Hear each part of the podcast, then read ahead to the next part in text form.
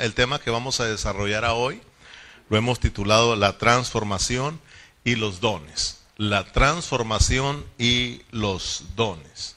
O sea, de que vamos a, a hoy hablar acerca de los dones que menciona Pablo en el Romanos capítulo 12.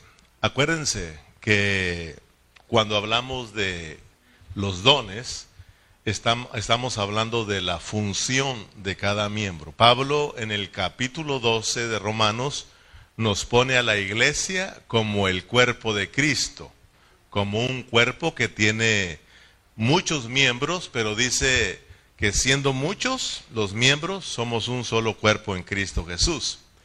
Cada uno de esos miembros tiene funciones, o sea, cada miembro de ese cuerpo funciona. Entonces el apóstol Pablo nos está metiendo a una vida práctica. Yo quisiera que prestemos atención porque a veces queremos escuchar qué es lo que Dios nos quiere revelar a través de cada don que menciona el apóstol Pablo, pero no ese es el, el deseo de Pablo ni de Dios. El deseo de Dios es de que miremos que nos están metiendo a la vida práctica de la iglesia como el cuerpo de Cristo. Entonces, aquí lo que Dios nos quiere revelar es que Él quiere ver funcionando su cuerpo, de que todos los que han sido salvos, todos los, eh, los hijos de Dios, eh, entendamos que como miembro del cuerpo de Cristo estamos aquí para funcionar, estamos aquí para servir. Pero estos dones mencionados en Romanos 12 son dones de madurez. Diga conmigo, madurez. Hay otros dones que Pablo mencionó en, en Primera los Corintios capítulo 12. También habla de los dones, pero aquellos son diferentes dones. Aquellos son dones, hermanos, eh, milagrosos. Entonces hoy quiero que nosotros podamos mirar eh, la diferencia entre Romanos 12 y Primera los Corintios 12. Entonces, estamos hablando de la vida práctica de la iglesia. ¿Y qué vamos a practicar en la iglesia? Los dones. O sea, esto es el servicio de cada miembro, este es el, el don que Dios le da a cada miembro, pero tiene que ver con, con el con, el crecimiento en vida, con la madurez. Por ejemplo, nosotros eh, tenemos a un bebé y lo miramos nacer. Este bebé viene lleno de, talentos, pero él no los puede ah, llevar a la función, no los puede poner en práctica hasta que va creciendo, hasta que crece, hasta que madura. Por, eso lo miramos que eh, eh, conforme va creciendo, va empezando a tomar responsabilidad en la familia. Llega el caso hasta que cuando ya cumple sus, sus 18 años, ya busca un trabajo para aportar a la familia, ¿sí o no? ¿Verdad? Empieza a desarrollar su función. Conforme él va creciendo, él empieza a servir, empieza a servir, empieza a servir a tal grado de que después lo miramos a un, hombre ya graduado y ejerciendo una carrera, ¿verdad? Entonces, lo mismo con nosotros como cristianos, recién nacidos, pues Dios eh, nos da ahí dones, pero eso no lo vamos a mirar hasta que nosotros vamos creciendo en vida. Una vez que nosotros vamos creciendo en vida, vamos tomando responsabilidad en la vida de la iglesia y empezamos a funcionar, empezamos a servir, pero por la vida que traemos. Entonces, eh, acuérdense que eh, eh, para los cristianos, ¿verdad? nuestro llamado como hijos de Dios, el llamado que a nosotros nos hizo como cristianos, hermanos, tiene que ver con tres asuntos muy importantes. Ya lo he venido yo diciendo una y otra vez. Nuestro llamamiento como cristianos, hermanos, tiene que ver con tres asuntos importantes. Número uno, ¿cuál es? Porque ya lo he dicho más de mil veces. Ahí les va, mil una. Nuestro llamamiento tiene que ver con tres asuntos importantes. Número uno, Dios nos llama a que seamos salvos. Una vez siendo salvos, ya somos salvos. Ahora hay otro llamamiento. Aquí ya no estamos, yo y tú no estamos aquí para ser salvos, ¿verdad que no? Bueno, no ser salvos en nuestro espíritu, pero sí ser salvos en nuestra alma. Porque nuestra alma, ¿verdad? Y todo nuestro ser tiene que ser salvo por la vida. Pero una vez que ya Dios nos llamó a la salvación, creímos en Cristo y somos salvos, ahora Dios nos llama a que nos santifiquemos para Él. Tenemos un llamado a santificarnos, ser santos, porque yo soy santo. Entonces, el tercer llamamiento es que también Dios nos llama a servir. Entonces, mire en lo que termina el cristiano. El cristiano termina siendo, eh, empiezas la caminata cristiana, la vida cristiana empieza siendo salvo, pero al final termina sirviendo a Dios. O sea, de que los cristianos fuimos llamados por Dios no solamente para salvación, sino para que también nosotros funcionemos, nosotros sirvamos a Dios. Por eso en la Biblia nos va a hablar que nosotros somos siervos de Dios, que nosotros somos esclavos de Dios. ¿Un esclavo para qué es? Pues para servir. Como esclavos nosotros venimos a servir. Antes éramos esclavos del pecado, dice Pablo, y servíamos al pecado. Ahora nosotros somos siervos de Dios y debemos servir a Dios. Entonces, no se les olvide, estos son tres asuntos que tienes que tener en tu mente. Yo fui llamado a ser salvo, ya soy salvo, gracias al Señor. Número dos, soy llamado a santificarme. Yo me tengo que santificar cada día, tengo que apartarme para Dios, porque eso me va a impartir más vida santa de Dios. La vida santa se encuentra en el Señor, no se encuentra en el mundo. O sea, uno se aparta de aquellas cosas para acercarse a Dios y de esa manera tú estás santificándote para Dios, estás apartándote para Dios. ¿Y para qué Dios nos santifica? para su servicio, para su servicio, para que nosotros seamos siervos del Señor, nosotros sirvamos al Señor. Amén, hermanos. Entonces, un cristiano, después de que ya tiene un año que inició su vida cristiana, después de un año, estamos hablando entre, entre uno y dos años, ya él tiene que empezar a, a funcionar y ya lleva tres años más, cuatro años más, cinco años, tiene, que mantenerse ocupado en las cosas de Dios. Es triste decirlo, pero hay cristianos que tienen 20 años y no hacen nada en la vida de la iglesia. ¿Verdad? No, y se enojan hasta cuando alguien se sienta en sus lugares en la iglesia. Esa es mi banca.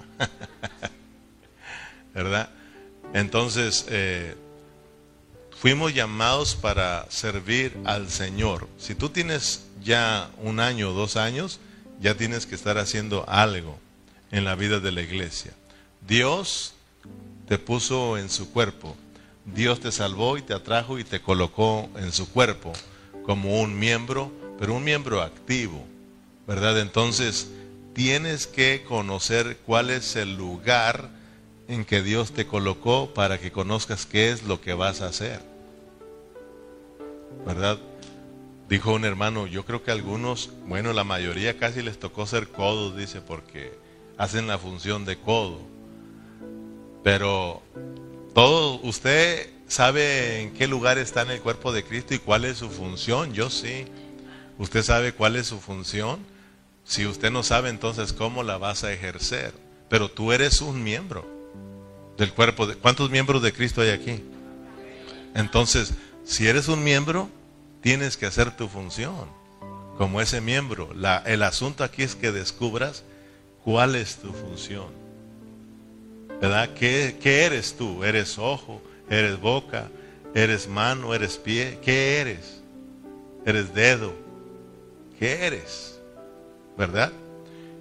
Ahora, no se quiebre la cabeza y se preocupe. O sea, esto usted lo va a conocer cuando empiece a disfrutar a Cristo como su vida. Usted va a ir creciendo y entonces de repente usted va a empezar a sacar ese talento, eh, perdón, ese don que Dios le dio. Amén.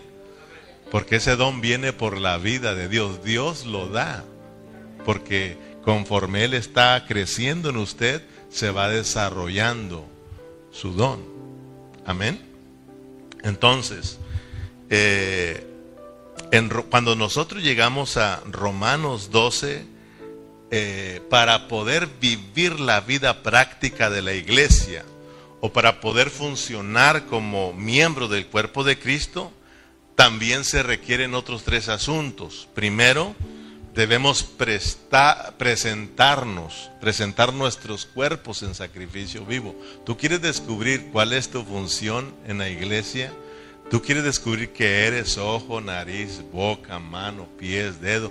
¿Quieres descubrirlo primeramente? Empieza haciéndote presente en cuerpo, en, en tu congregación, en tu iglesia local en la vida de la iglesia. Porque si nunca te haces presente como cristiano, ¿cuándo vas a saber dónde Dios te colocó? ¿Cuál, cuál es tu función?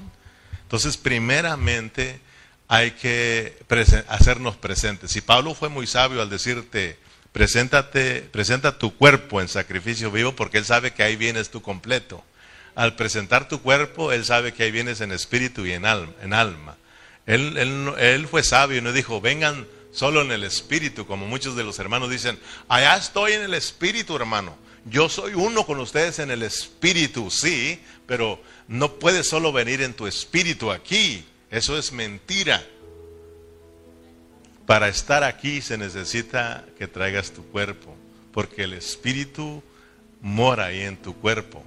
Amén o no amén. Somos templo y morada del Espíritu Santo. Entonces, al hacerme yo presente en cuerpo, aquí, hermanos, viene mi espíritu y viene el Espíritu Santo también. Amén. Y es como al estar yo continuamente haciéndome presente en las reuniones, en la vida de la iglesia, fíjate, por eso se llama la práctica de la vida de la iglesia. El estar practicando, practicando, practicando, practicando la vida de la iglesia, entonces vas a resultar practicando tu don tu función. Entonces vas a saber qué, qué parte del cuerpo de Cristo tú eres. Amén. Número uno, tienes que presentarte ahí, presentar tu, tu cuerpo en sacrificio vivo. Segundo, debemos ser transformados por medio de la renovación de nuestro entendimiento. O sea, de que nuestros pensamientos tienen que ser renovados cada día. ¿Qué significa que tienen que ser renovados? ¿Qué significa? Que mis pensamientos tienen que ser renovados. Si yo te dijera, hermanos, vamos a renovar este local, ¿qué vamos a hacerle a este local? Lorenzo, ¿sabes? Los que saben construcción saben qué es renovar. O sea, de que vas a quitarle primeramente todo lo viejo. Vas a quitarle todo lo viejo y luego para meterle cosas nuevas. Entendamos que cuando estamos aquí, ya nos hicimos presentes en cuerpo, ahora tenemos que que, saber que Dios nos quiere transformar, ¿verdad? Por medio de la renovación de nuestro entendimiento. O sea, de que nuestros pensamientos tienen que ser renovados. O sea, tienen que, tenemos que pensar ahora de acuerdo a, la nueva creación de Dios. De acuerdo, hermanos, a, a lo que Dios tiene para nosotros en este tiempo. ¿Verdad? Ya no como pensábamos antes, sino que ahora que somos en Cristo, nuestros pensamientos tienen que estar ocupados en las cosas de Dios. Antes nuestros pensamientos estaban en las cosas viejas, en las cosas pasadas, pero aquí ahora tienen que estar puestas en Dios. Y entonces Dios te los va a renovar, ¿verdad? Y entonces vas a experimentar una transformación en vida. Por eso todos tus pensamientos tienen que ir ser, ser llevados a la obediencia de Cristo, dice la palabra. Y entonces, mira, al estar aquí, ya hemos dicho una, y otra vez que al estar aquí, y si tus, porque hay que cuidar nuestra mente, porque nuestra mente es muy finita, y ella rápido se, se si no tenemos cuidado, se, se, empieza, se empieza a ir, a ir a otros lados. Es fácil de distraerse. Por ejemplo, ella es muy rápida. Si yo le digo, Lorenzo, ponte en tu tierra, en Oaxaca. Allá estás, ¿eh? O sea, te traslada rápidamente. O sea, tu, pensamiento tienes que estar, tienes que estar muy listo ahí, porque ahí es donde ganamos las peleas o las perdemos en nuestra mente. Es el, es el, es el terreno donde se pelean las batallas. Por eso no debemos de prestarle eh, nuestra mente al diablo, ni darle lugar. Tenemos nosotros que llevar estos pensamientos a Cristo, a Cristo, a Cristo, y tus pensamientos van a ser renovados y tú vas a experimentar una transformación en vida. Ya te hiciste presente, pues, número dos, hay que poner nuestra mente en las cosas de Dios. Hey, hey, hermano, aquí, aquí, aquí, tú, hey, hey, hey, a Cristo, mi mente, ¿dónde vas? ¿Qué andas haciendo allá los tacos? No es hora. Aquí, aquí, aquí, aquí está el verdadero pan, aquí está el verdadero alimento. Tú, hermano, tú tienes que estar ahí, tu mente, tu mente, a lo que venimos. Como decíamos allá, lo que te truje, chencha. Aquí, vinimos a adorar al Señor, vinimos a escuchar la palabra. No hay que distraernos y tú vas a lograr una transformación, hermano. Ey, ey, ey, no te duermas, hijo, no te duermas, no te duermas. Despiértate, tú que duermes. O sea, tú solo diste. Amén. O sea, que, que no seamos distraídos, hermano. O sea, Satanás quiere, quiere, quiere eh, tomar tus pensamientos, porque si te toma tus pensamientos, te toma todo, todo a ti, hermano. Y aunque estés aquí, puedes andar en otros lados. Y nada más tu cuerpo está aquí, hermano. Pero Dios nos quiere aquí, que nuestra mente esté aquí. Número tres, una vez que ya nos presentamos, dos, estamos con nuestra mente ahí siendo renovada y, teniendo la transformación, entonces número tres, ahora vamos a empezar a practicar la vida de la iglesia. Vamos a empezar a ejercer nuestros dones. Vamos a empezar a fluir, hermanos, en vida como miembros del cuerpo de Cristo. Amén. Y es cuando nosotros vamos a empezar a experimentar como, como más carga por la vida de la iglesia. Vamos a experimentar como más amor por la vida de la iglesia. Porque mira, hay muchos cristianos, y vamos a aprovechar que no vinieron, hay muchos cristianos que no sienten nada de amor por la vida de la iglesia. Mira, yo, yo le doy gracias a Dios por Lorenzo. Él me habló poco antes de la reunión me dijo, me siento muy malo, hermano. Yo lo escuché. Me siento muy mal. Este, me quiero hacer fuerte, pero puedo ir, pero no quiero también llevar esta infección a otros hermanos. Pero resulta que le habla al Donis, no voy a poder llegar, fíjate, y él sintió y no va a haber, o sea, tengo que abrir, ¿quién va a abrir? Siente la carga. Y, y ahí está Lorenzo. ¿Verdad? Y te sentiste mejor, Lorenzo, aquí Dios te sana. Pero a lo que voy es que empiezas a sentir una carga. Muchos hermanos, no, nada, nada. Me voy, me, no voy, no voy, y no sienten. Eso es triste, ¿verdad? O sea, eso no es vida, hermano. O sea, son, eso es una vida cristiana muy aburrida. Y, el cristiano él lo sabe, que en su vida espiritual es muy aburrido. Entonces nosotros tenemos que orarle al Señor, hermanos. Número uno, presenta tu cuerpo en sacrificio vivo. Tienes que estar ahí donde está la iglesia. Número dos, tus pensamientos ahí puestos, puestos, escuchando la palabra, adorando al Señor ahí en ese lugar. Tú eres transformado, hermano. Y número tres, vas a empezar tú a funcionar los dones van a empezar a fluir y entonces tú vas a empezar a ver por la vida de la iglesia. Eres una persona práctica en la vida de la iglesia. Amén, hermanos. Nos toca práctica. Vamos, aleluya. Vamos a practicar. Fíjate que, qué bonito. Lo que estamos haciendo aquí es práctica. La práctica. La realidad, ¿cuándo es? ¿Verdad? Lo que se va a manifestar en un tiempo de lo que estamos haciendo aquí es en el reino. O sea, de que esto es una práctica, estamos practicando la vida de la iglesia porque ahí viene el partido enseguida, hermano. O sea, de que muchas de las veces no queremos venir a la práctica. ¿Tú vas a ir a jugar al partido, hermano? ¿Sí me entiende? Entonces hay que practicar la práctica de la vida de la iglesia. Romanos 12, versículo 1. Con esto en mente vamos a empezar con nuestro tema. Romanos 12, 1. Vamos a estar leyendo hasta el versículo 8. Recuerden que ya avanzamos, ya miramos eh, los versículos 1 al 5 y hoy nos corresponden los versículos 6, 7 y 8 donde están los, los dones, aunque no lo voy a terminar a hoy, pero vamos a continuar y tal vez avancemos al versículo 6 y 7, hasta donde Dios nos guíe.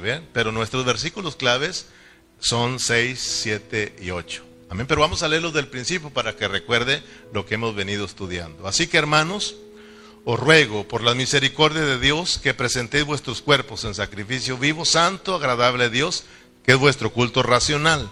No os conforméis a este siglo, sino transformaos por medio de la renovación de vuestro entendimiento, para que comprobéis cuál sea la buena voluntad de Dios, agradable y perfecta.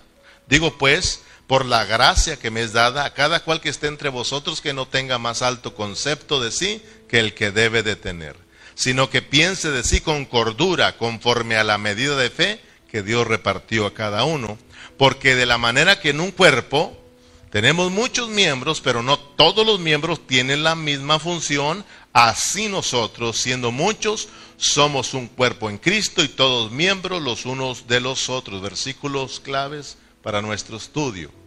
De manera que teniendo diferentes dones, fíjese bien, de manera que teniendo diferentes dones, porque somos diferentes miembros en el cuerpo de Cristo. No es solo un miembro, dice Pablo, sino que son muchos los miembros. Amén. De manera que teniendo diferentes dones según la gracia que nos es dada, si el de profecía, úsese conforme a la medida de la fe. O si de servicio en servir, o el que enseña en la enseñanza, el que exhorta en la exhortación, el que reparte con liberalidad, el que predice con solicitud, el que hace misericordia con alegría. Como les decía al principio, aunque voy a hablar un poquito de cada uno, lo que Pablo no quiere es que eh, esperemos ver una revelación de cada don, sino que el apóstol Pablo quiere que entendamos que estamos hablando de vivir la vida práctica de la iglesia. Es como que si el apóstol Pablo está diciendo, hey, son muchos miembros, pero miremos que somos un cuerpo en Cristo. Romanos, Dios quiere ver su iglesia funcionando. Romanos, Dios quiere ver su cuerpo, ¿verdad? Funcionando. Él es la cabeza y la iglesia es el cuerpo. Su cuerpo tiene que funcionar de acuerdo a la cabeza, ¿verdad? La cabeza se, la cabeza eh, quiere moverse, el cuerpo tiene que moverse junto con la cabeza. O sea que Dios está ahí arriba, hermano, Cristo está arriba en su trono, pero la iglesia aquí está. Por eso cuando, cuando Cristo intercede allá arriba, la iglesia que hace, intercede, ¿verdad? Él ora y nosotros oramos. Él habla y nosotros hablamos. hablamos. Entonces, eh, somos el cuerpo de Cristo, ¿verdad? Entonces Pablo dice, no, porque a veces queremos saber qué Dios nos va a revelar en cada don. No, que entendamos que Dios quiere ver funcionándonos como miembro del cuerpo de Cristo. Pablo está diciendo, cada quien, si es miembro, tiene que hacer su función. Dios le ha dado dones, así de que tiene que fluir el don. Tú, tú profetizas, profetiza. Tú enseñas, tú enseñas, tú es esto, tú haces esto. ¿Sí me entiende? O sea, está diciéndoles como cuerpo, cada quien tiene que hacer su función para que éste funcione. Y entonces podamos expresar la vida de Dios. Eso es lo que Pablo quiere que nosotros captemos. Amén. Entonces, como le decía, los dones mencionados aquí en Romanos 12 son dones de qué? ¿De qué? Son de madurez. Apréndanselo, hermanos. Ya lo dije al principio. Los dones en Romanos 12 son dones de madurez. ¿Sí entiende lo que es madurez? Que tú son de, de gente madura, de gente cristiana que ha crecido, que ha madurado en Cristo. Son los dones de Romanos 12. Son, son dones que vienen por la gracia de Dios en nosotros. Ejemplo, en el versículo 6 dice, de manera, versículo 6 de ahí mismo, de manera que teniendo diferentes dones, según qué hermanos? según la gracia, fíjese, que nos es dada, y lo empieza ahí. Si el de profecía, úsese conforme a la medida de la fe. O sea, de que por eso son los dones, porque alguien puede decir, ¿cómo? Usted me puede mostrar que son dones de madurez. Y como Corintios 12 son, son los dones milagrosos. Ahorita lo vas a mirar. Pero es importante que le prestemos atención según la gracia que se nos es dada. ¿Qué es la gracia? ¿Qué es la gracia? O sea, sí, sabemos que la gracia es Cristo, pero es Cristo obrando en tu vida. La gracia de Dios en mí quiere decir que es Cristo como el Espíritu obrando dentro de mi vida, impartiéndome vida, creciendo dentro de mí. Esto es la gracia, esto es Cristo, pero obrando en mí. Amén. Entonces, eso me va a llevar a yo servir a Dios, a yo funcionar como cuerpo de Cristo, eh, poniendo en obra el don que Dios me dé. Por eso son los dones de madurez. Entre tú más estás creciendo en Cristo, entre más Cristo está creciendo, impartiéndote vida, entonces tú vas a ir desarrollando tu don. El don, ¿verdad? Tú vas a empezar a, a servir a Dios en el área que Dios te colocó. ¿Me explico? Si tú vas a Romanos 12, no voy a ir allá porque nos, nos tardaríamos un poquito, pero apúntalo y lo lees en tu casa. Romanos capítulo 12, desde el versículo 4 hasta el versículo 10 por ahí vas a encontrar otros dones, pero aquellos dones no son de madurez. Aquellos dones no son por la gracia que Dios da, aunque son espirituales, no son de madurez, sino son son dones, ¿qué dijimos? Milagrosos. Eh, Corintios 12, perdón. Primera a los Corintios capítulo 12, versículo 4 al versículo 10, están eh, los dones milagrosos. ¿Ok? Por ejemplo, ¿se acuerdan que ahí Pablo trató mucho el hablar en lenguas? ¿Verdad? Y menciona muchos dones ahí, pero eh, Pablo, ¿se acuerdan que a los corintios les dijo, ustedes son niños en Cristo, ¿sí o no? Y estaban cargados de dones. Fíjense, dice, a ustedes corintios no les falta ningún don, pero dones milagrosos. No Romanos 12, dones de madurez por la vida. O sea, de que, ¿cómo está eso, pastor? Mira, porque Pablo, tú eres testigo de que Pablo le dijo, ustedes son niños en Cristo, ustedes son carnales, ustedes están divididos. Fíjate, el uno diciendo que de Cefas, el otro que de Apolos, el otro que de Cristo, ¿verdad? Todos divididos, carnales, niños en Cristo, pero llenos de dones, pero dones milagrosos.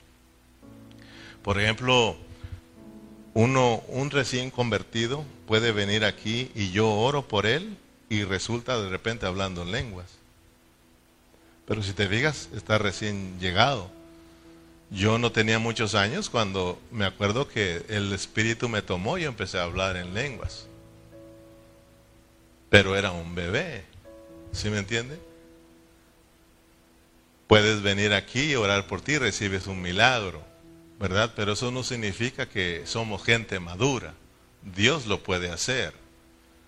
Pero yo quiero que miren que hay una gran diferencia entre Romanos y Primera los Corintios 12, de esos, y también está en el capítulo 12 de Primera los Corintios, los, los dones, ¿son dones milagrosos? Dones de madurez. Pablo a los Corintios le dijo, Está bien que hablen en lenguas, está bien que hagan todas esas cosas, pero yo mejor les recomiendo que escojan los mejores dones. ¿Verdad? ¿Se acuerdan que les dijo? Y quisiera que mejor, en vez de hablar en lenguas, que todos profetizaran. ¿Sí se acuerdan que les dijo? Es más, yo les tengo un camino mejor a ustedes, Corintios. El amor. Porque se acuerdan que les dicen adelante en el capítulo 13, porque ¿de qué me sirve, Corintios, si, si yo hablo en lenguas, verdad? Si yo hago milagros, si yo doy mi cuerpo aún a quemar y no tengo amor, nada soy. Yo les recomiendo mejor el amor de Dios, fíjense, ¿verdad? Sin embargo, cuando llegamos a Romanos capítulo 12, ahí nos hablan de otros dones, dones, los mejores dones, mejores, eh, eh, habla de dones de, de vida, dones naturales, dones de madurez que, que, que, empiezan a fluir en nosotros por la vida de Cristo que está creciendo en nosotros, por la gracia de Dios, dice, que se nos es dado. Amén, hermanos. ¿Estamos de acuerdo? Entonces te decía, un niño pequeñito, hermano, está, está recién nacido y tiene muchas cosas ahí por la vida, pero no se va a mirar eh, ese, ese don hasta que no está creciendo y tomando responsabilidad. Entonces sí vas a mirar cómo funciona. Entonces regresando a Romanos 12, versículo 6, nuestro versículo de hoy dice, de manera que teniendo diferentes dones, según la gracia que nos es dada, si el de profecía úsese conforme a la medida de la fe. El don de la profecía. Este don de la profecía, en el original eh, dice, que debemos, dice que debemos de hablar por medio de Dios, ¿verdad? Que el que profetiza habla por medio de Dios. Y este profetizar no tiene que ver, ¿cómo se le llama a esa parte de, de, decir lo que va a suceder antes? Aquí no, no tanto tiene que ver eso, ¿verdad? Predecir, esa es la palabra, ¿verdad? Predecir, ¿verdad? Aunque sí es, sí es profecía, ¿verdad? Pero aquí más bien está hablando de el hablar de Dios. O sea, yo tengo que hablar de parte de Dios. ¿verdad? Por eso es de que todos los hermanos, cuando tú vas a, ir a escuchar a un predicador, porque muchos predicadores son muy atrevidos y de repente te van a profetizar, y tú tienes que saber la profecía, tú tienes que conocerla, porque a mí no me van a profetizar cosas que no están escritas, hermano. ¿Sí me explico? Porque muchos son engañados. Oh, momento, hermanos, el Señor me está diciendo que aquí miro 10 hermanos y cada uno de ellos me va a traer mil dólares porque Dios les va a regresar diez mil dólares. Por favor pasen o quieren que yo los nombre y se levantan los 10. ¿Verdad? O sea, ¿eso dice la palabra profética, hermano? ¿Eso escuchaste de un día de hablar de Dios o de Cristo decir esas palabras? O sea, esas son profecías falsas. O que de repente el Señor me dice que aquí está un ungido y me voy a quitar el chaleco y al que le caiga. Hermano, y la gente se vuelve loca, hermano. A mí me dan ganas de llorar con esas clases de profecías, hermano. Y digo, pobre este que está ahí arriba. Mi profetizar mi hablar por Dios más me vale que vaya de acuerdo a la palabra de Dios, hermano. Aquí está la palabra profética, ¿sí o no? Aquí ya está escrito lo que va, lo que pasó, lo que está pasando y lo que va a suceder, hermano. O sea, aquí tenemos que, por eso tú, en vez de estarte ahí pensando no sé en qué, o, o hermano, tú tienes que estar atento qué está hablando el hermano Calle. Como los hermanos de Berea, ¿se acuerdan? El apóstol Pablo predicando y ellos apuntando y diciendo, ok, llegando a la casa vamos a chequear, a ver. Ellos dicen que, que ellos, ah, ellos ahí, eh, eh, dice que escudriñaban ahí las escrituras para ver si era de acuerdo a la palabra. Y decían verdaderamente, este sí nos habló de allá del cielo, verdaderamente este sí es profeta de Dios. Amén, hermano. Pero ahorita eh, los cristianos de hoy en tiempo, todos se comen, no todos, no pero la mayoría, todos se come, hermano. No ve que un día me dijo un hermano, hermano, perdóneme, pero un hermano ahí, vino un predicador, dijo, fuimos y me aventó el pañuelo de él, hermano. Y me dijo, tú serás un gran predicador. Y pues hermano, tengo que echarle ganas. Voy a andar con ellos ahí. Anda en el mundo, hermano. Me lo encontré y volteó su cara. Eso, es tristeza, hermano. Entonces tenemos nosotros que tener mucho cuidado. Profetizar aquí, dice Pablo, es, es que nuestro hablar tiene que ir de acuerdo a la palabra de Dios. Pablo les, les recomendó muchos a los corintios que mejor hablaran, profetizaran, es decir, mejor hablaran la palabra, porque estar hablando en lenguas no edifica la iglesia. ¿Se acuerdan que se los dijo? Les dijo, Hablar en lenguas no edifica la iglesia. Hablar en lenguas se edifican a ustedes mismos. Es más, si quieren ustedes que su hablar en lenguas se edifique la iglesia, entonces que alguien, que alguien interprete esas lenguas. Para que entonces el que está ahí, que no sabe, entienda de qué se está tratando el asunto. Y entonces también ellos digan, ah, gloria a Dios, ¿verdad? Dios está hablando. Entonces ellos también sean edificados. Pero de repente ustedes saben que se suelta al hablar en lenguas, hermano, no solo. Pablo también dijo, claro, hey, uno, dos o tres, no más tres, no más tres. Y por favor, alguien que interprete, si no, cállense. Ustedes háganlo en su casa, ya solitos hablan con Dios, ¿verdad? Y allí, pero aquí en la iglesia, estamos en la iglesia, hay que ver el uno por el otro. ¿Me explico, hermano? O sea, Pablo está, dejando en claro lo importante que es la vida de la iglesia, lo importante que son los hermanos y lo importante que es trabajar, eh, ¿cómo se dice? Trabajar en coordinación el uno con el otro. Somos, hermano, mi mano eh, funciona de acuerdo a la coordinación del, del cuerpo donde está conectada. Mis dedos trabajan en coordinación con mi brazo, hermano. Todo el cuerpo trabaja en coordinación, por eso se mueve en una forma normal y funciona en una forma normal, ¿sí o no, hermanos? Entonces, es lo que está queriendo enseñar el apóstol Pablo. La, la, iglesia, la vida de la iglesia, la vida de la iglesia, hermano. Que todos nosotros miremos por la iglesia. ¿Verdad que sí lo ha leído? Que el apóstol Pablo nunca dijo, eh, yo no quiero lenguas, nunca dijo que estaba en contra de las lenguas, estaba arreglando el desorden que había ahí, hermanos, los problemas que había con los corintios, ¿verdad? Pero dijo, yo mejor prefiero que todos hablen, porque ese hablar, el hablar, el hablar de Cristo no solo te bendice así, a ti, sino que va a bendecir a todos los hermanos. Hablar, hablar la palabra, profetizar, profetizar, el hablar de Dios, el hablar por Dios, eso va a bendecir a nosotros, hermanos.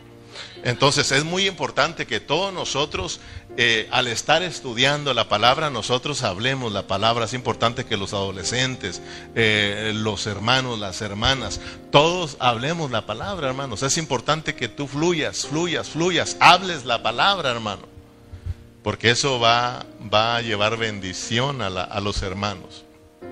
Va a bendecir la vida de tus hermanos y claro, te va a bendecir también a ti. En 1 Timoteo capítulo 4 versículo 13, vamos allá. Cuando hablamos de el don o de los dones, eh, tenemos nosotros que ser muy cuidadosos.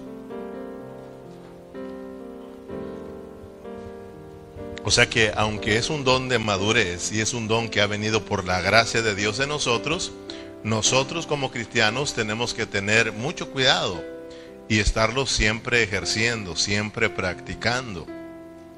Porque de esta manera vamos a mantenerlos, vamos a mantenernos muy activos, ¿ok?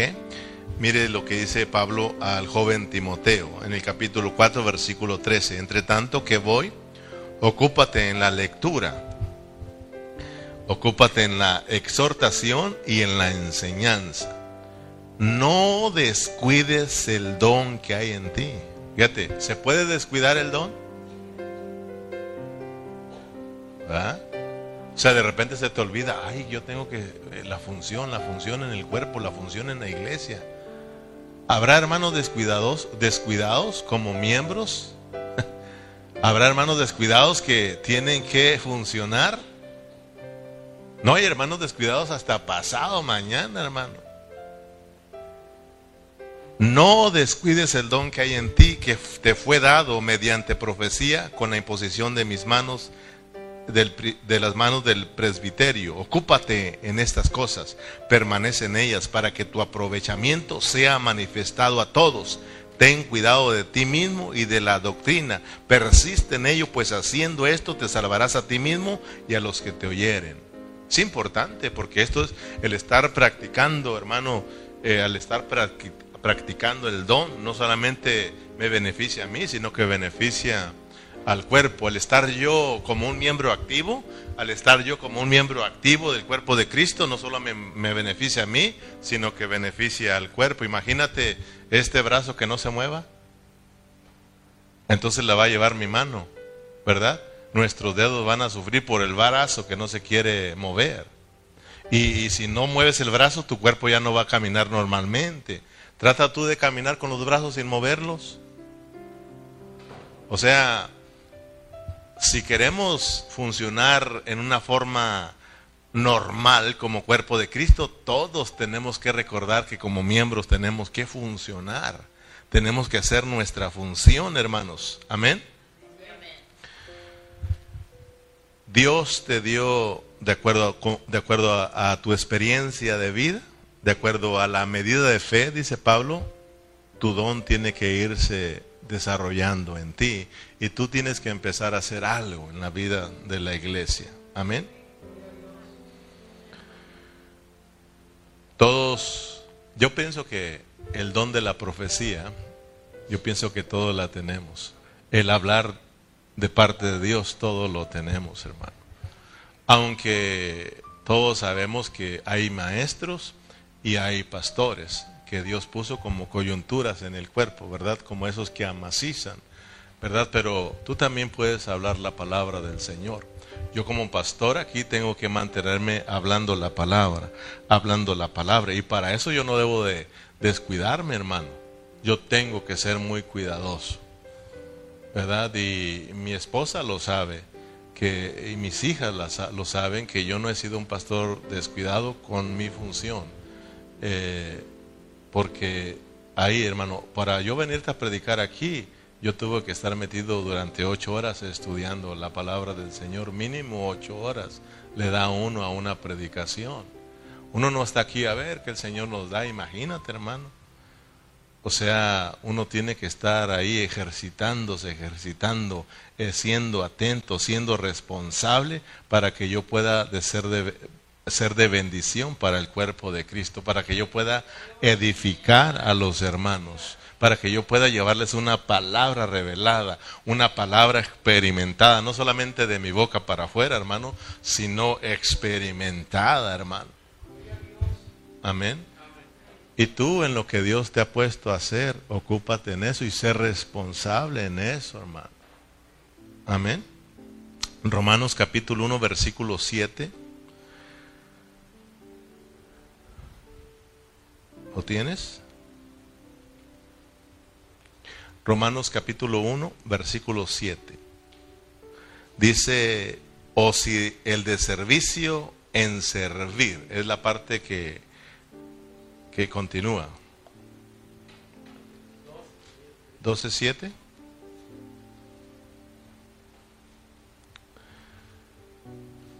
De manera que teniendo diferentes dones, estoy en el 6, según la gracia que nos da, si, si, si el de profecía, úsese conforme a la medida de fe. Versículo 7, o si el de servicio, hasta ahí nada más hay un punto porque hay un don, ¿verdad? Porque ahí hay varios. O si el del servicio en servir o el que enseña en la enseñanza, ¿verdad? Pero vamos por parte. O si el de servicio en servir. Recuerda que aquí no voy a durar mucho. O el de, o el de servicio en servir. ¿Te acuerdas tú lo que te dije acerca de nuestro llamamiento que tiene que ver con tres asuntos importantes? ¿Te acuerdas? Primer llamamiento, ser salvo. Segundo, a ser santificados. Y número tres, a servir. ¿Ok? A servir. O sea, tú fuiste atraído por Dios Tú fuiste expuesto en el cuerpo de Cristo, tú eres un miembro activo, ¿verdad? Funcionando en el cuerpo de Cristo. Entonces, eh, dice, dice, este es otro don, el servir, el servir. Si te das cuenta, el resultado de mi crecimiento es que yo voy a servir a Dios. Vamos a servir, todos tenemos que servir.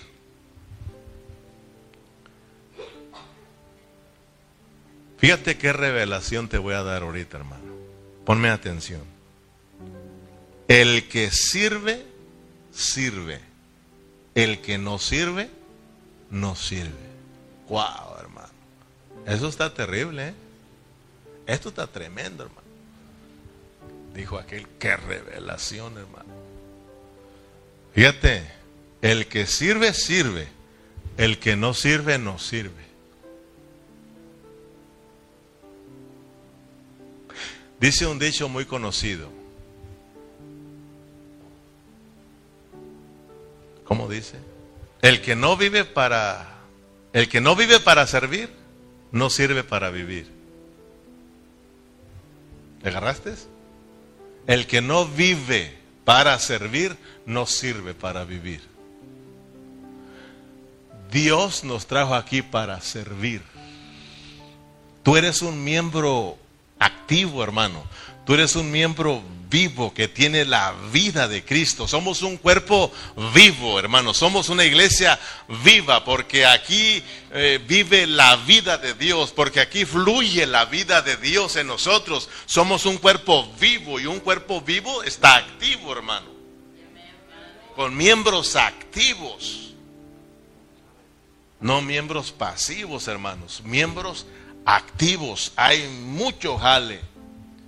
Como dijo un hermano por ahí, si tú no te activas en la iglesia y sirves, olvídate de que hay reino. Oiga, allá vamos a servir.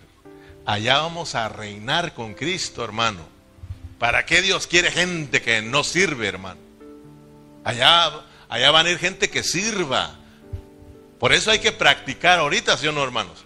Hay que practicar la vida de la iglesia, hay que practicar la vida del cuerpo. Yo estoy aquí para servir y hay que servir, hay que servir, hay que servir. Y tú te, vas a manifestar con Cristo como sirviendo en su reino. O sea, allá te van a dar chamba, hermano. Allá te van a dar jale. Allá vas a reinar con Cristo. Te van a dar ciudades para que gobiernes.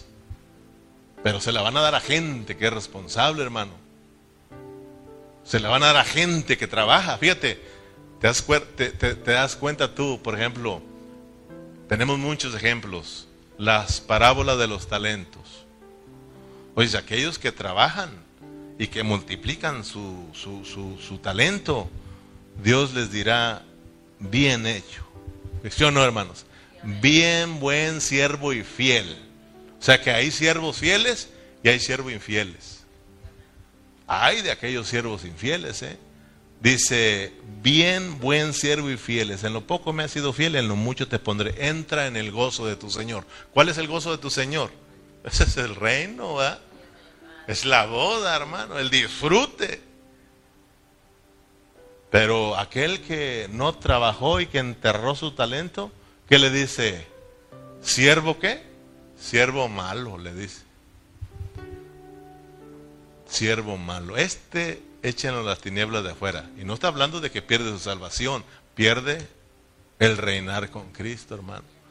Y como castigo tiene que ir a pagar el precio. Tiene que ser disciplinado por el Señor. Esto es serio, hermano, de servir al Señor. Todos tenemos que estar activados en la vida de la iglesia. Hay mucho que hacer, hermanos. Amén.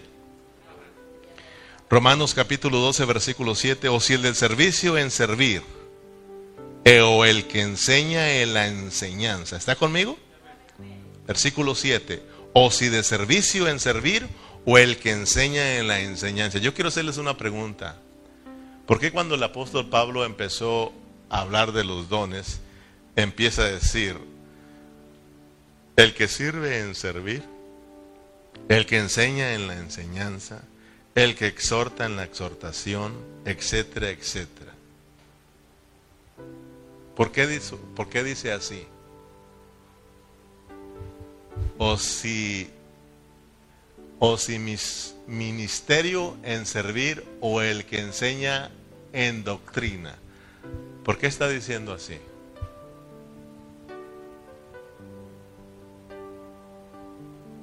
¿No? O si el de servicio en servir, o el que enseña en la enseñanza, o etcétera, etcétera. El que exhorta en la exhortación. Pablo dice, son muchos miembros, pero no todos los miembros tienen la misma función. O sea, les está diciendo, nadie tiene que ser un mil usos, porque hay mil usos en la vida de la iglesia. Hay pastores mil usos. Hay pastores que cuando va a empezar el servicio se ponen la cachucha aquí de los que van a abrir el servicio. Y ellos abren el servicio, los pastores. ¿Verdad? Abren el servicio y luego se quitan la cachucha y se ponen otra músico. Y luego se pone a tocar. Tú los miras ahí, tocando. Termina la alabanza y se quitan la cachucha y se ponen la otra, la ofrenda y los diezmos. Y ellos mismos. Se acaba la ofrenda y los diezmos, se quitan y se ponen otra cachucha, ¿verdad? Y luego viene el predicador y son ellos. Se quita, acaba de predicar, se la quita y pone para cerrar el servicio. Un mil usos. Y los hermanos contentos, gloria al Señor. No, hermano, eso nos debe preocupar. Pablo está diciendo, hey, son, son muchos miembros, ¿verdad? Son, pero es un solo cuerpo. Y no todos los miembros tienen la misma función. Unos profetizan, otros sirven, otros enseñan, otros eh, eh, exhortan, etcétera, etcétera. Cada quien está ocupado en lo que tiene que hacer, en su función. Amén. No debemos de permitir que un hermano esté haciendo muchas cosas a la vez. Eso no es normal. Está normal cuando vamos a abrir una obra. Yo recuerdo que cuando he abierto una obra, yo, yo llego y yo abro y yo toco y yo predico, pero en cuanto ya alguno se está activando, le digo, tú ayúdame a abrir, hermano. Tú ayúdame a tocar porque hasta toco ahí, ¿verdad? Tú ya puedes tocar, toca ahí tú. Y tú abre y yo predico. Y así, así vamos funcionando todos, hermano. Amén. Entonces, por eso Pablo está diciendo, eh, el que sirve en servir o el que enseña la enseñanza o el que exhorta en la exhortación, porque hay diferentes dones y cada uno tiene que estar desarrollando, ejercitando su don. Y como dijimos hace un momentito, no debemos de ser descuidados. Amén.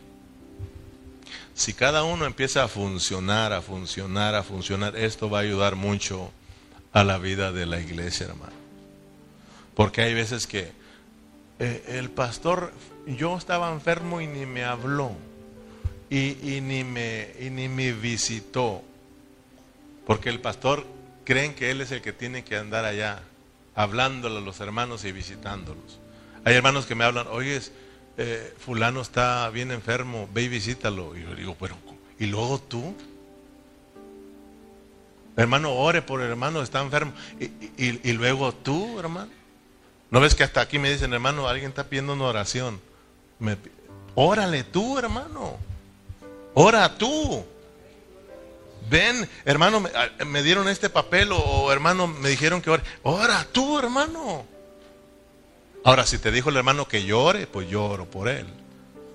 Pero si nomás dijo que oremos, tú también puedes orar, ¿sí o no, hermano? Órale tú, hermano. No te preocupes.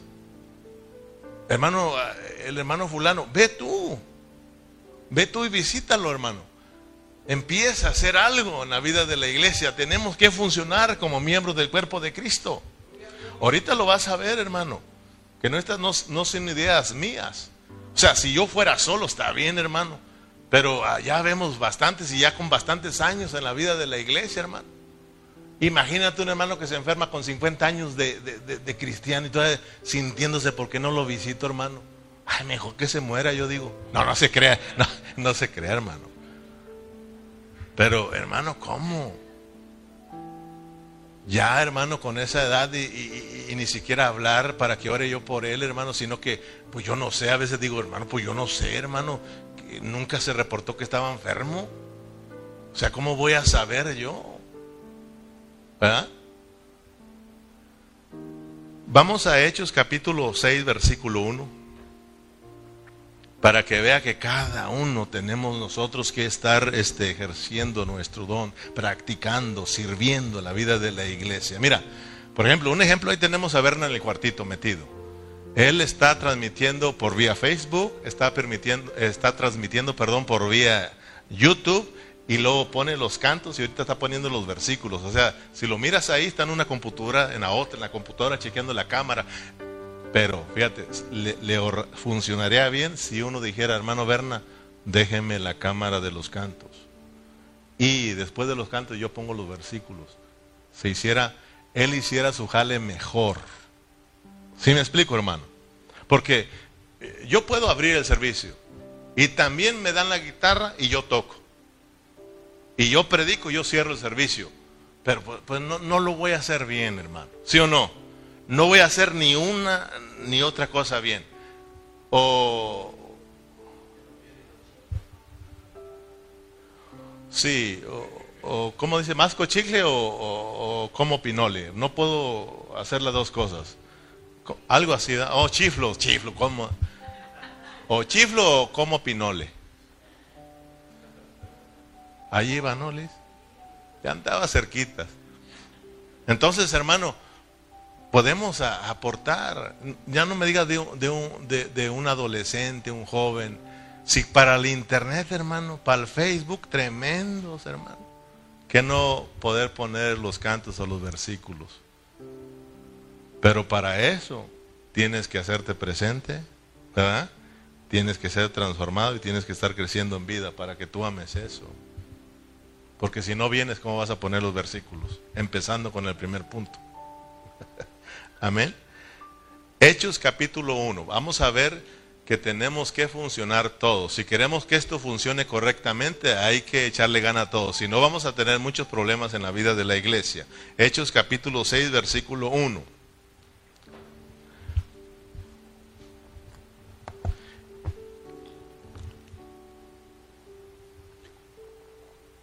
¿Lo tienen?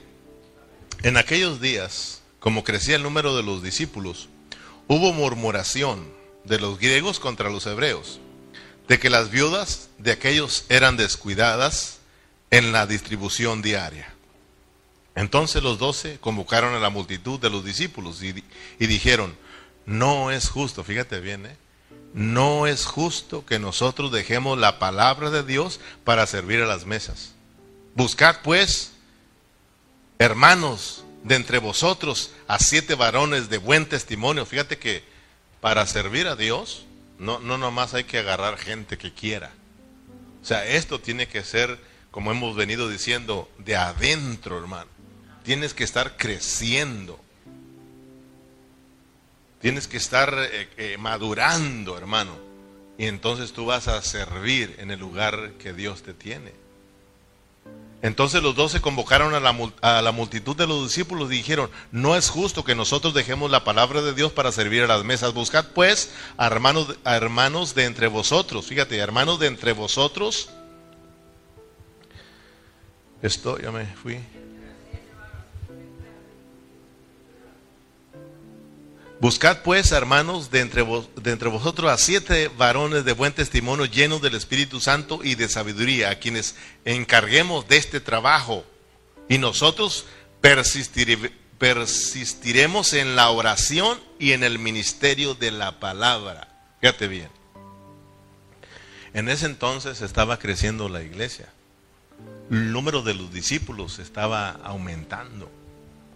¿Verdad? Y ahí tenemos a los apóstoles predicando, predicando, predicando, orando, orando, orando, predicando, predicando y, la gente viniendo.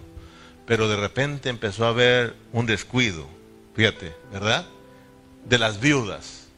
Las viudas estaban siendo descuidadas. Y es que este, este, este, este esto empezó, eh, hubo murmuraciones, murmuraciones y entre los griegos y los hebreos. Por ejemplo, imagínate en un dando, ayudando o comiendo y de repente los hebreos decían, ay no, pues eh, aquellos son sus preferidas, las viuditas aquellas ustedes las cuidan más y les dan todo y están ahí sirviéndoles y a la de nosotros, ¿por qué no? ¿Por qué no les traen? ¿Por qué no les dan? Y empezó el problema. Fíjate, pero nadie hacía nada. Los apóstoles eran los que eh, andaban ahí, hermano, y de repente se quejaron y vinieron y dijeron, aquí tenemos este problema, ¿verdad? Eh, nuestras viudas están siendo descuidadas. Ellos nomás sirven a las de ellos y a las de nosotros no. Entonces tienen que poner orden aquí. ¿Y qué dijeron los apóstoles? A ver un momento, no es justo. Fíjate, hermano, no es justo de que nosotros dejemos de predicar y de orar para ir a servir a las mesas. Ustedes hagan algo. Ustedes levántense, escojan a siete hombres, pero hombres llenos del Espíritu Santo, de buen testimonio, y que empiecen a servir. Y entonces nosotros vamos a seguir orando y predicando la palabra. Fíjate, o sea, cada quien tiene que hacer algo.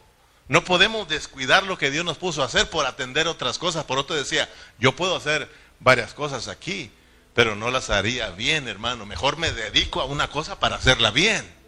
Y tú también a lo tuyo, hermano.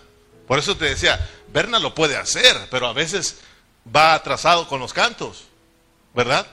Porque tiene que estar controlando las cámaras y a veces el audio, a veces está Tan hermano el audio, hermano soy feo, hermano soy bajito. Fíjate, atendiendo los textos de todos.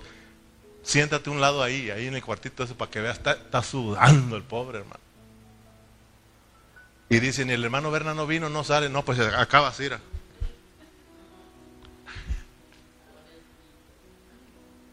Cuando sale ya no hay nadie. Todos aportando, hermano. Amén todos haciendo algo. Fuimos llamados para servir. Si nosotros no hacemos nada, nosotros vamos a causarle daño a la vida de la iglesia. Y van a empezar las murmuraciones. Ah, pues es que el pastor se va para allá y no se viene para acá. Es que a mí nunca me visitan. Y es que soy la más descuidada o el más descuidado de ahí. Y, puras cosas de esas, hermano. Haz algo. ¿Sí o no, hermanos? Es el tiempo que hagamos algo. Es el tiempo de activarnos. Ya no se llega cuando tenemos años de cristianos, hermano. En la vida de la iglesia hay mucho jale. Qué bonito fuera, hermano, déjeme la tarea de yo hablarle a los hermanos que no vienen. Yo les voy a recordar sus reuniones. Yo voy a hablarles a ver qué está pasando con ellos. Hermano, aquel que se enfermó, no se preocupe, pastor, siga estudiando. Yo voy a visitarlo. Yo puedo ir a visitarlo y orar por él. En vez de estar quejándote, hermano, de que no hace nada, de que no hace. No, ¿quién no hace nada, hermano? Amén. No estoy enojado, ¿eh? Estoy hablando de que hay que servir. Hay mucho jale. Ay, pero está chiquito y pues con más razón. Está grande, con, donde sea que vayas hay jale, hermano. Hay que activarnos. Amén. A mí a veces me, yo cuando miro los comentarios del Facebook, ponen ahí, el audio se oía muy feo y ahí está, ¿quién está? El que estaba en los controles. Y lo me dicen, ¿qué pasó? Le dije, no, yo ahí lo dejo. O sea, a veces ando para allá y para acá y no estoy ni haciendo ni una otra cosa. Digo, ay, que Dios nos perdone. Pero ahí Dios ya levantará a alguien para que se haga cargo de, del audio. Amén. Ahí va a levantar a alguien Dios. Sí, Ay Dios, ayúdanos. ¿Sí se acuerdan? Los apóstoles dijeron, oiga, ¿qué pasó? No es justo. Que quieran que nosotros también andemos ahí. No. Pónganse ustedes ahí, nosotros vamos a seguir predicando y orando nuestro jale, nuestro jale y ustedes hagan su jale. Cada quien trabajando en su área, somos bendecidos. Ahí lo vamos a parar ya. Seguimos para el miércoles. Pónganse de pie.